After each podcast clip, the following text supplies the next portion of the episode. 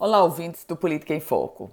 Em 2021, a bancada federal vai começar o seu terceiro ano neste mandato. Mas há um cargo, há uma cadeira que ainda está em discussão. É a cadeira hoje pertencente ao deputado federal Beto Rosado.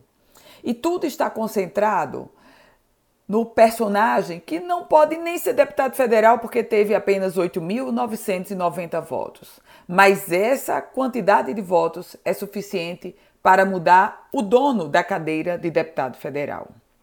Quericles Alves, ex-vereador da cidade de São José do Mipibu, conhecido como Querinho, Quericles Alves ele teve para deputado federal 8.990 votos.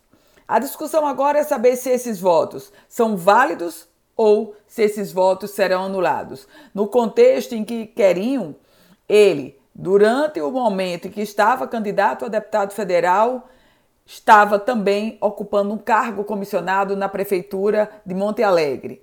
Portanto, ele estava ilegal como candidato, porque candidato não pode ocupar um cargo comissionado.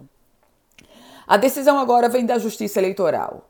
Se os votos de Querinho forem considerados válidos, aí o mandato permanece com Beto Rosado. Se os votos de Querinho forem considerados nulos, o mandato vai para o ex-deputado estadual e primeiro suplente de deputado federal do PT, Fernando Mineiro. No dia agora em janeiro, dia 21 de janeiro, nós deveremos ter um novo capítulo nessa história, porque o relator do processo, o juiz Ricardo Tinoco, vai colocá-lo em pauta no Tribunal Regional Eleitoral do Rio Grande do Norte.